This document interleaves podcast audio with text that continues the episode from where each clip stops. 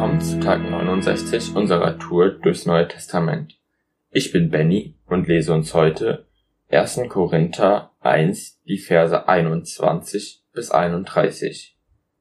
Denn obwohl die Weisheit Gottes sich in der ganzen Schöpfung zeigt, haben die Menschen mit ihrer Weisheit Gott nicht erkannt.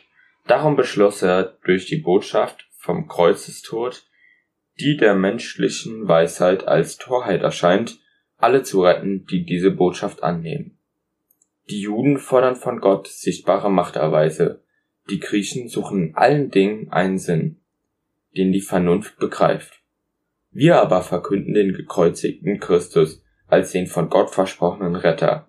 Für Juden ist das eine Gotteslästerung, für die anderen barer Unsinn. Aber alle, die von Gott berufen sind, Juden wie Griechen, erfahren in dem gekreuzigten Christus Gottes Kraft und erkennen in ihm Gottes Weisheit. Gott erscheint töricht und ist doch weiser als Menschenweisheit. Gott erscheint schwach und ist doch stärker als Menschenkraft.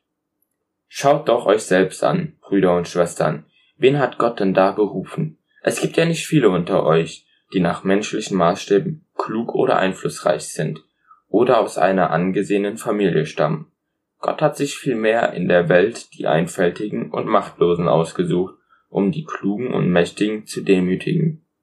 Er hat sich die Geringen und Verachteten ausgesucht, die nichts gelten, denn er wollte die zu nichts machen, die in der Welt etwas sind.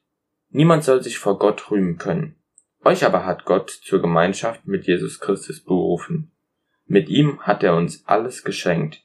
Er ist unsere Weisheit, die wahre Weisheit, die von Gott kommt. Durch ihn können wir vor Gott als gerecht bestehen. Durch ihn hat Gott uns zu seinem heiligen Volk gemacht und von unserer Schuld befreit. Es sollte so kommen, wie es in den heiligen Schriften steht. Wer sich mit etwas rühmen will, soll sich mit dem rühmen, was der Herr getan hat. Und ich weiß nicht, wie ihr die letzten Verse aufgenommen habt. Ich fand es einfach so krass ermutigend zu lesen, wie gerade in Vers 26. Schaut euch doch selbst an, Brüder und Schwestern. Wen hat Gott denn da berufen? Es gibt ja nicht viele unter euch, die nach menschlichen Maßstäben klug oder einflussreich sind oder aus einer angesehenen Familie stammen. Und ich glaube, Paulus will damit gar nicht sagen, dass unter uns vielleicht Leute sind, die dumm sind oder aus unangesehenen Familien stammen, irgend sowas. Darauf will Paulus gar nicht hinaus. Paulus will einfach nur sagen, dass Gott nicht in menschlichen Maßstäben misst. Dass es Gott komplett egal ist, ob du von der Gesellschaft als klug, einflussreich, gut angesehen wirst oder nicht. Gott geht's nämlich einfach nur um dich und nicht um das, was andere Leute über dich sagen. Und er begründet es damit, äh, die Geringen und Verachteten ausgesucht zu haben, dass er die, die in der Welt etwas sind, zu nichts machen will, denn es soll sich niemand vor Gott rühmen können.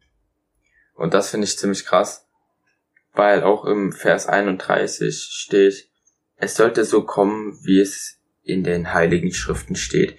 Wer sich mit etwas rühmen will, soll sich mit dem rühmen, was der Herr getan hat. Und ich glaube, das ist auch wirklich das, auf das man am stolzesten sein kann, dass ich es Gott wert war, dass er für mich am Kreuz gestorben ist. Und in dem Sinn, geh und lebe, was Gott dir gegeben hat. Der Herr segne dich.